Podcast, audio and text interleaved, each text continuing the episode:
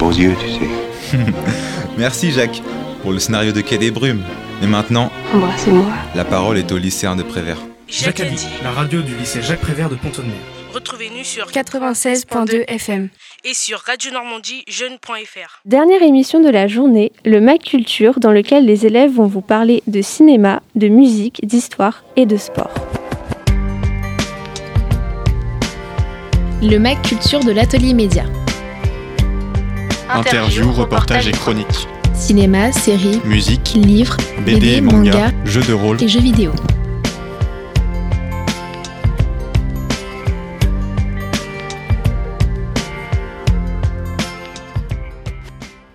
Commençons avec une présentation musicale et accueillons l'un des artistes du lycée, Le Mono est avec nous. Peut-être que certains d'entre vous se rappellent, nous l'avions déjà interviewé l'année dernière dans le MAC Culture et il revient cette année pour nous faire part de son évolution.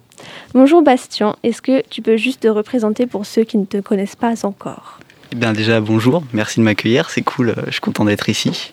Et euh, ouais, je m'appelle Le Mono, voilà, je suis, euh, je suis rappeur, chanteur, considérez-moi comme vous voulez. Et, ouais, du coup je suis au lycée Prévert et puis, puis je suis content d'être ici pour me présenter un petit peu. Qu'est-ce qui a changé pour toi depuis l'année dernière? Je dirais peut-être la manière de, de produire. Donc maintenant on essaie de faire les choses un petit peu plus sérieusement pour euh, essayer d'amener un nouveau public et puis de ne plus être euh, dans l'amateur qu'on était déjà il y a, depuis quelques années et puis de se professionnaliser un petit peu. Est-ce que la musique reste toujours une passion pour toi ou voudrais-tu en faire ton métier? Disons que la musique pour l'instant c'est une passion et puis euh, qui j'espère euh, deviendra plus tard un métier comme, euh, comme euh, tout musicien, comme tout artiste en général. Est-ce qu'on peut parler d'une certaine maturité dans tes nouvelles chansons? Euh, en quelque sorte, oui, disons que j'arrive à mettre des mots un petit peu sur, sur, sur, sur des sujets que j'arrivais pas spécialement à aborder avant. Donc euh, oui, en quelque sorte, une maturité dans, les, dans les projets qui sont sortis récemment, puis dans ceux qui vont sortir dans les prochains mois, dans les prochains. Justement, quels sont tes futurs projets? Bah, pour l'instant, on travaille pas mal sur la Monotrap Volume 3, mon, euh, mon troisième EP. Et euh, ouais, on se concentre beaucoup là-dessus. On espère que c'est un projet qui aura de l'avenir et qui, qui, euh, qui m'ouvrira pas mal de portes. Est-ce que la période du Covid-19 t'a inspiré? Et aussi comment l'as-tu vécu en tant que jeune adulte mais aussi en tant qu'artiste débutant? Le Covid-19, il m'a pas spécialement inspiré. Enfin, disons que je suis pas assez anarchiste euh, pour trouver de l'inspiration dans une, dans une pandémie mondiale. Mais euh, ouais, le fait de, de moins voir les gens avec qui je travaillais avant, euh, ça m'a permis de, de travailler plus tout seul et donc euh, ça m'a donné un peu d'autonomie dans la démarche. Ben merci Bastien d'avoir répondu à nos questions et euh, tout de suite on passe l'une de tes nouvelles chansons.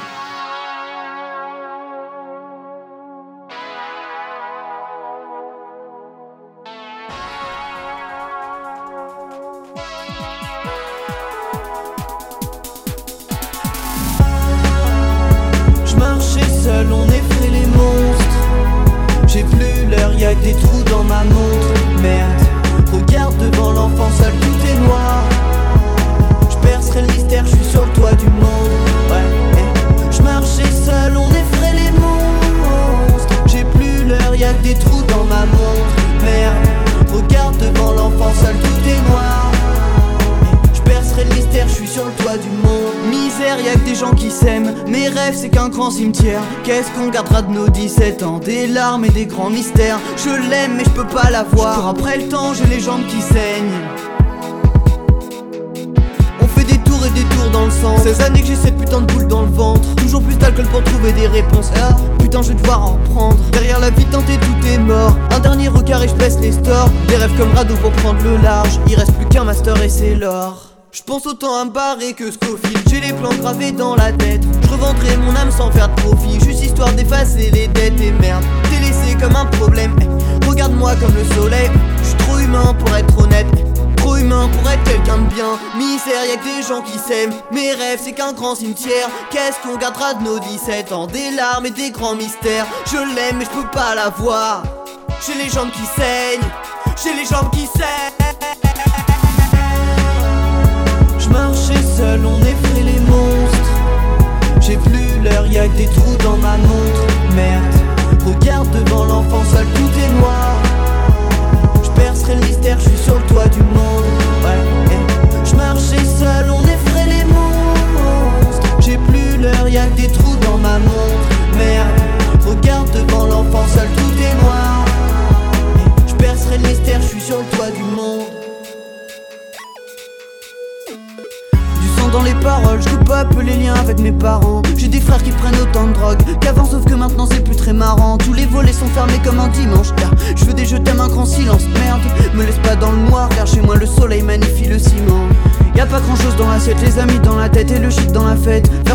D'espoir dans la taille, des questions dans les veines pour oublier les rêves. Aime-moi, je suis qu'un heure d'un gosse spécial, ouais j'ai le cœur d'un gosse. Merde, je voudrais me barrer très loin, me barrer très loin, mais je suis qu'un gosse.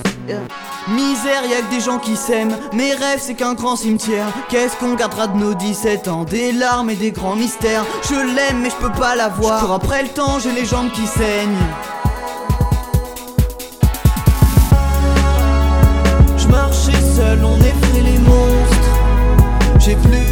Que des trous dans ma montre. Merde, regarde devant l'enfant, seul tout est noir. Je percerai le mystère, je suis sur le toit du monde. Ouais, eh. je marchais seul, on effraie les monstres. J'ai plus l'heure, y'a que des trous dans ma montre. Merde, regarde devant l'enfant, seul tout est noir. Je percerai le mystère, je suis sur le toit du monde.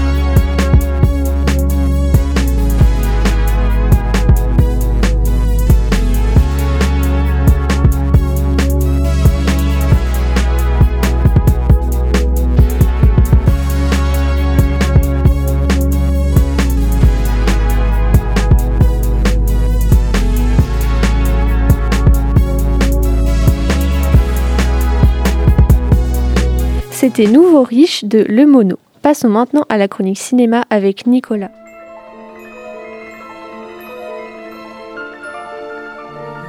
Silence, ça tourne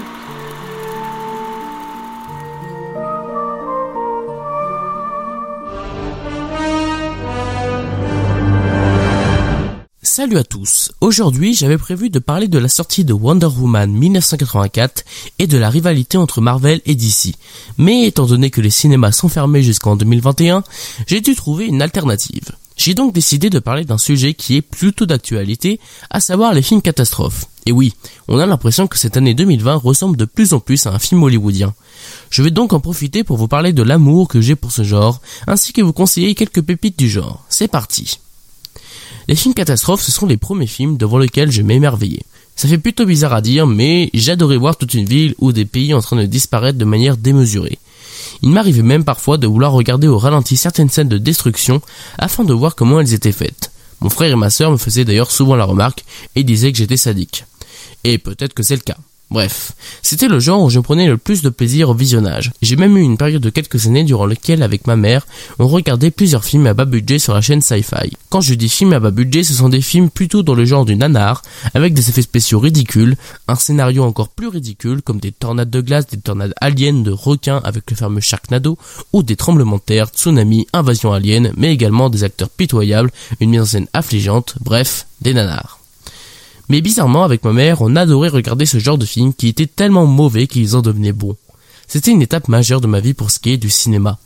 Et encore aujourd'hui, il m'arrive de regarder quelques nanars et surtout de vrais bons films catastrophes à l'ancienne. Vous en connaissez sûrement. Armageddon, 2012, Twister, Poseidon, Deep Impact, San Andreas, Independence Day, etc., etc. Et souvent, c'est un genre qui est dénigré pour son côté blockbuster sans prise de risque et pour ses scénarios limités. Et moi, je trouve ça dommage. Déjà, il y a deux visions différentes du film catastrophe. Il y a la vision bourrine, c'est-à-dire beaucoup plus portée sur l'action et le spectaculaire comme Armageddon, ou il y a une vision beaucoup plus intimiste où le spectacle laisse place aux sentiments humains, comme Mélancolia de Lars von Trier.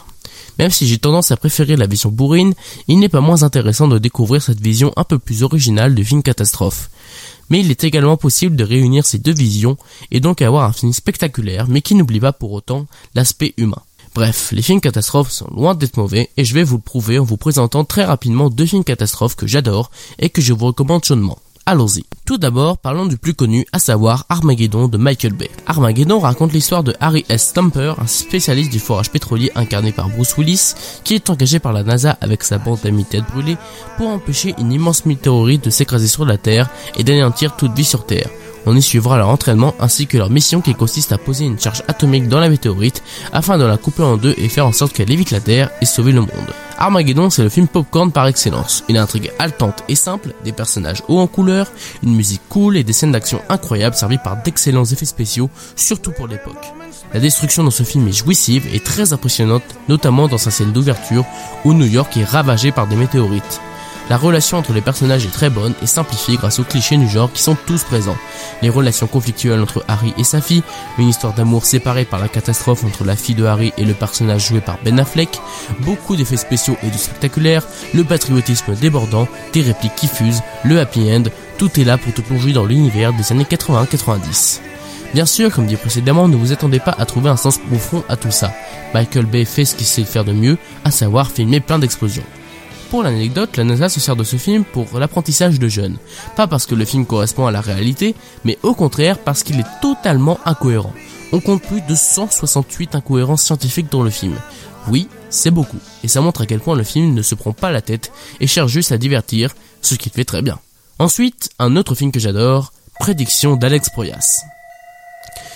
Prédiction ou Knowing dans sa version originale raconte l'histoire de John Custler, incarné par Nicolas Cage, un statisticien qui élève seul son fils Caleb. Un jour, lors de la cérémonie de son école, durant laquelle on déterre une capsule temporelle, c'est-à-dire des messages écrits par des élèves il y a plus de 50 ans, Caleb reçoit une feuille contenant une suite de chiffres illogiques et indescriptibles. D'abord amusé, John comprend que cette suite de chiffres contient des dates précises de catastrophes qui sont réellement arrivées après que la capsule soit enterrée. Horrifié, il remarque également que les trois dernières dates de la feuille ne sont pas encore arrivées. Il va donc tout faire pour les éviter tout en essayant de comprendre comment une élève a-t-elle pu prédire ces catastrophes. Prédiction est un film que j'aime beaucoup et qui est assez sous-coté à mon sens. Pour moi, très peu de choses ne vont pas dans ce film. Le scénario est très original et comporte son lot de rebondissements et de scènes chocs. Le suspense est très bien géré et parfois même glaçant grâce à une montée crescendo des enjeux bien gérés. En plus du côté catastrophe, le genre du fantastique est présent et apporte pas mal de tension et d'originalité au long métrage. Nicolas Cage joue bien sans être étincelant et le reste du casting est très bon. La musique de Marco Beltrami est assez angoissante dans les moments de pur suspense et rythmée durant les scènes d'action. La mise en scène est excellente et Alex Proyas nous sert des scènes de catastrophes dantesques et superbement filmées. Le mystère qui entoure ces catastrophes est très intéressant et angoissant durant certaines scènes que je ne vous spoilerai pas, mais qui ne sont pas à mettre devant tout le monde. Enfin, le seul défaut que je trouve est la toute fin, qui est trop symbolique et inachevée à mon goût. Retirer la toute dernière scène aurait été parfait. Mais sinon, le film est une œuvre de science-fiction audacieuse qui réussit dans tous les genres qu'il exploite. Un film que je vous recommande vivement si vous ne connaissez pas. Merci Nicolas. Accueillons Paul maintenant qui va nous parler des stéréotypes sur les jeux vidéo. Écoutez, Écoutez, c'est les lycéens de Prévert qui l'ont fait. l'atelier média, s'exprimer pour comprendre. Les jeux vidéo, source de bien-être ou de problèmes Avec les confinements à répétition, beaucoup d'entre nous sont cloîtrés dans leur maison et appartements. Difficile de sortir pour se changer les idées. Alors pour s'évader, on n'hésite pas à se lancer dans notre jeu vidéo préféré et de s'amuser dans un monde virtuel. Mais depuis que les jeux vidéo se sont démocratisés dans les années 80, ils ont été accusés de nombreux problèmes, notamment l'agressivité dont peuvent faire preuve les joueurs, la diminution de la vue, un détachement de la réalité, du travail et de la scolarité. Les études sérieuses sur le sujet, comme une récemment menée par l'université d'Oxford pendant le confinement, montrent en effet des conséquences négatives pour les jeux vidéo. Mais celles-ci sont finalement loin de correspondre aux problèmes imaginés par le grand public, du genre les jeux vidéo rendent violents. De plus, ces mêmes études concluent également à des vertus bénéfiques quant à la pratique de jeux vidéo. Ainsi, la revue académique anglaise Molecular Psychiatry a démontré en 2017 que de jouer à des jeux appelant sens de l'orientation, tels qu'un jeu en monde ouvert comme Minecraft, peut augmenter le volume de matière grise dans l'hippocampe, partie du cerveau notamment responsable de la navigation spatiale chez l'homme. L'effet est d'autant plus renforcé lorsqu'on s'adonne à un jeu de plateforme comme les célèbres Mario de Nintendo. Mais attention, aussi beau que cela puisse paraître, cette pratique est à double tranchant. Si le jeu est joué sans concentration particulière, sans recherche de performance, l'inverse se produit et le volume de matière grise dans l'hippocampe va diminuer. Aussi, est-il important de préciser que l'augmentation de matière grise dans l'hippocampe n'est pas synonyme d'intelligence telle qu'on pourrait l'entendre. Il s'agit plutôt d'une amélioration de notre sens de l'orientation, dans ce cas de figure. Des effets similaires peuvent être obtenus en jouant à d'autres jeux que Mario, bien évidemment. Un jeu de stratégie peut améliorer notre organisation. Un jeu de tir à la première personne exorcera quant à lui nos réflexes.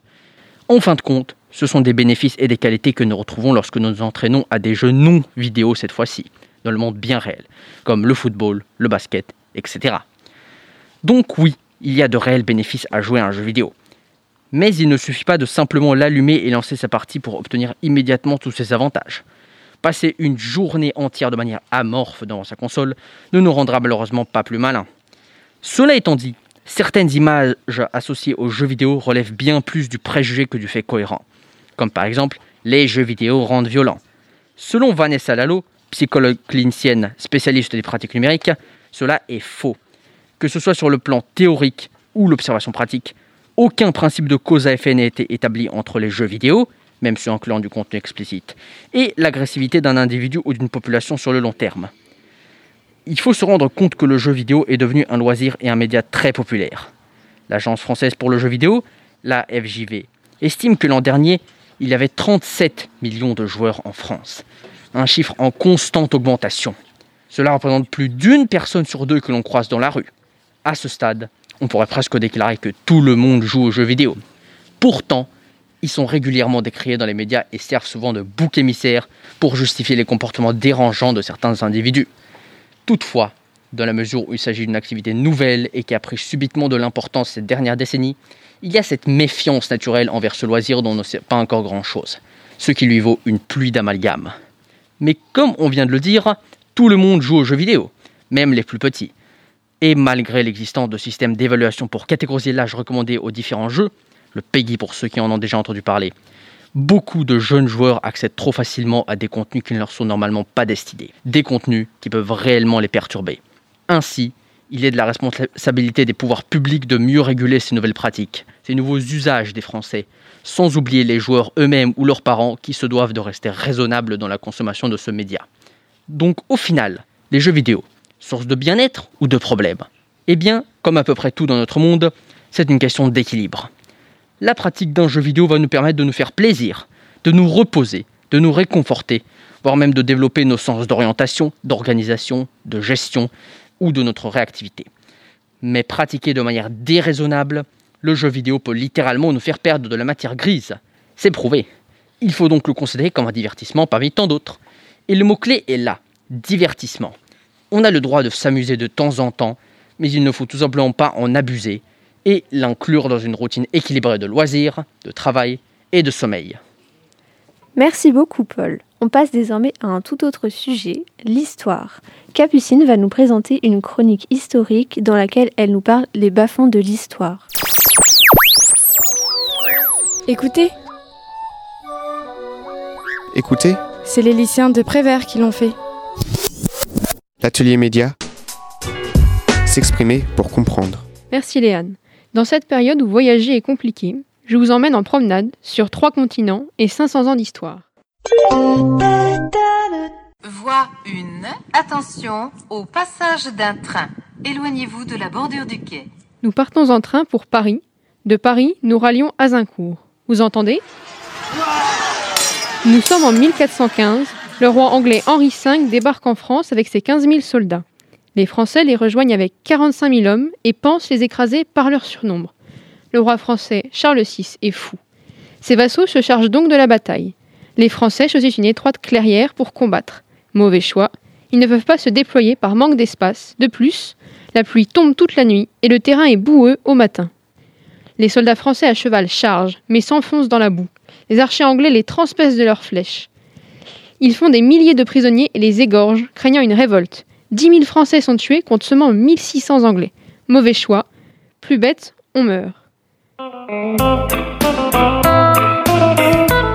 Nous prenons maintenant le bateau direction la Turquie pour nous rendre sur le site de l'ancienne Constantinople. Constantinople est le lieu d'une magnifique et tragique erreur. Imaginez, nous sommes en 1453, lors de la prise de Constantinople par l'armée ottomane. La bataille fait rage. L'armée ottomane est découragée car cette ville entourée d'une double enceinte de murailles est réputée imprenable. Un groupe de soldats ottomans s'approche de la muraille où une brèche s'est formée. Ils s'y engagent, découvrent une porte à tout hasard et essaient de l'ouvrir. Cette porte, la porte du cirque, s'ouvre, leur permettant d'entrer dans Constantinople. Et oui, les Byzantins à l'intérieur de la ville avaient négligé de fermer et renforcer cette porte. Cette erreur va causer la chute de Constantinople et sa prise. Maintenant, en route pour l'Amérique du Sud.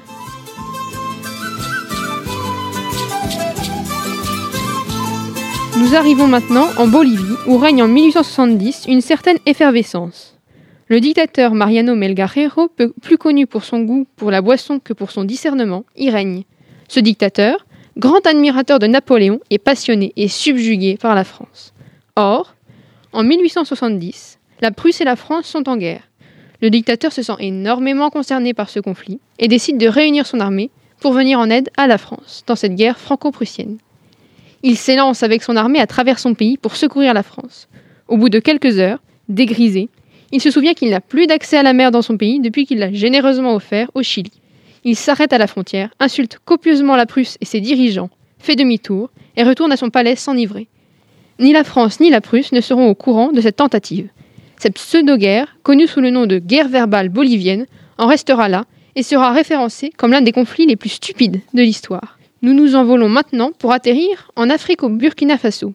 Manque de peau, nous tombons en pleine guerre. La guerre de Noël oppose le Mali et le Burkina Faso. L'enjeu de cette guerre est une bande désertique entre les deux pays appelée bande d'Agachère. Sur cette terre, il n'y a rien, il n'y pousse rien. Vous ne croisez personne, mis à part trois nomades, tous les dix jours. Les frontières de ces pays ont été dessinées à la règle par les colons. Mais sur la carte, la frontière entre le Mali et le Burkina Faso n'est pas tracée à cet endroit. Un conflit en 1974 a fait deux morts. Le 24 décembre 1985, le Mali envoie 80 chars d'assaut, le Burkina Faso en envoie 20. Sachant que le prix d'un seul char permet de construire une école, sachant aussi que le Mali est un des pays les plus pauvres du monde, faites un rapide calcul du coût de cette guerre. Ce conflit s'arrête six jours plus tard, après 400 morts. Deux ans plus tard, une commission internationale décide simplement de couper la bande d'Agachère en deux. Cela convient aux deux pays, fin de l'histoire. Mais continuons notre voyage pour revenir en Europe, entre la Suisse et le Liechtenstein. Le Liechtenstein, tout petit pays de 170 km, est un pays limitrophe de la Suisse. La nuit du 28 février 2007, l'armée suisse effectue des manœuvres dans la montagne. Elle redescend car il fait très froid, se perd dans, les sentiers, fait demi-tour, remonte, se repère, marche au pas, redescend une dernière fois. Les officiers se rendent alors compte qu'ils se trouvent aux portes de Vaduz, capitale du Liechtenstein. L'armée suisse a donc envahi militairement, bien qu'involontairement, le Liechtenstein. Se rendant compte de leur erreur, les officiers ordonnent un retour le plus discret possible. Le lendemain, le ministre suisse de la guerre s'excuse auprès du prince Adams II pour avoir envahi par erreur son territoire. Nous avons maintenant terminé notre balade historique. Nous sommes de retour au lycée Jacques Prévert au XXIe siècle. Je vous remercie d'avoir voyagé avec nous. Merci beaucoup Capucine. À présent, une dernière chronique sur le foot cette fois-ci, présentée par Mathéo. Et c'est l'heure du sport. Bonjour, je suis Mathéo Lepage, élève de terminale, et aujourd'hui je vais vous proposer de suivre la chronique que j'ai réalisée autour de l'actualité football. Dans un premier temps, nous allons parler de Messi au PSG, une rumeur qui affole le mercato. Dans un second temps, nous évoquerons les gros chocs de la Ligue des Champions et de la Ligue Europa. Ensuite, nous parlerons du match PSG Istanbul Başakşehir et des suspicions de racisme envers le quatrième arbitre de ce match. Et pour finir, je poserai sur la table une question, libre à vous d'en débattre chez vous. La période de transfert hivernal n'est même pas commencée que le mercato estival s'enflamme déjà. En effet, une rumeur plane. Messi au Paris Saint-Germain. Les médias s'affolent de plus en plus depuis la déclaration de Neymar qui souhaite rejouer avec son ancien coéquipier. Neymar est en conflit judiciaire avec le Barça et le club catalan n'a pas de très bons résultats en ce moment. C'est d'ailleurs pour ça que Lionel Messi a voulu partir suite à la déroute contre le Bayern de Munich 8-2 la saison dernière en Ligue des Champions. Mais le problème pour le PSG sont les finances. En ce moment, il y a des rumeurs comme quoi Neymar et Mbappé seraient en très bonne voie pour prolonger au PSG. Ajouter 70 millions d'euros par an, la question est donc de savoir si le PSG supportera le coût financier d'une telle opération. La réponse en fin de saison probablement. Continuons avec Messi et le PSG, mais cette fois du côté de la Ligue des Champions. En effet, le PSG et le FC Barcelone vont s'affronter lors des huitièmes de finale de cette compétition. De même pour l'Atlético de Madrid contre Chelsea, Leipzig contre Liverpool ou encore l'Atalanta contre le Real de Madrid. Les matchs auront lieu les 16 et 17 et 23-24 février pour les matchs allés et pour les retours les 9, 10 et 16-17 mars. Passons maintenant à l'Europa League. Lille affrontera l'Ajax Amsterdam. Le LOSC n'a pas eu un très bon tirage, mais a évité quand même le pire. Il y a aussi quelques gros chocs, comme la Real Sociedad contre Manchester United en descendant de Champions League, tout comme l'Ajax et d'autres, comme Salzbourg qui affrontera Villarreal et le club de Benfica Lisbonne contre Arsenal. Les matchs allés se dérouleront le 18 février et les matchs retour le 25 février. C'est du jamais vu. Durant le match PSG Istanbul Başakşehir, les 22 joueurs ont quitté le terrain. En cause, les propos du quatrième arbitre envers M. Ebo, un, des membres du staff du club turc. Il aurait dit à l'arbitre principal, je cite, C'est le noir là-bas, ce n'est pas possible de se comporter comme ça. Et M. Ebo s'est fait exclure par la suite. Malgré ça, les joueurs ont eu des réactions exemplaires, notamment Kylian Mbappé. Il a demandé au quatrième arbitre qu'ils soient exclus de la rencontre. Et les deux équipes sont rentrées au vestiaire. Le match a donc été arrêté et reparti le lendemain. Et le lendemain, les supporters du PSG ont accroché des banderoles dans les tribunes contre le racisme et pour remercier le comportement exemplaire des joueurs. Suite à cela, les Parisiens ont réagi sur Twitter, comme Kylian Mbappé, Neymar Junior en faisant référence au mouvement Black Lives Matter ou encore Presnel Kipembe. A noter que c'est la première fois qu'un match de Ligue des Champions est arrêté de cette sorte depuis sa création. De plus, l'UEFA n'a prévu aucune règle ou sanction contre le racisme exercé par les arbitres, alors qu'il y en a joueurs et les supporters. Et je tiendrai à rajouter que souvent on entend que les joueurs n'ont pas grand-chose dans la tête, et cela montre que les joueurs en ont dans la tête. Et de plus, parallèlement, il y a Antoine Griezmann qui a stoppé son contrat avec Huawei, une entreprise chinoise, à cause des polémiques sur le massacre des Ouïghours. Passons au débat du jour. Olivier Giroud a-t-il encore sa place en équipe de France? Libre à vous d'en débattre à la maison. Selon moi, Olivier Giroud a encore sa place, mais que pour le roi venir? Car il a certes démontré lors de ses derniers matchs avec Chelsea sa forme actuelle, mais il prend de l'âge et selon moi, il doit donc laisser sa place à des joueurs plus jeunes, tels que Anthony Martial ou Sam Ben Yedder. Je vous remercie d'avoir suivi ma chronique et je vous souhaite une bonne fin d'émission. Bonne journée. C'est désormais la fin du Mac Culture. Je vous remercie tous et surtout nos techniciens qui ne passent pas au micro mais qui font en sorte que tout fonctionne parfaitement. J'espère que ces chroniques culturelles vous ont plu à vous, auditeurs, et à bientôt pour un nouveau Mac Culture. Le Mac Culture de l'Atelier Média. Interview, reportage et chronique. Cinéma, séries, musique, livres, BD, BD manga, manga, jeux de rôle et jeux vidéo.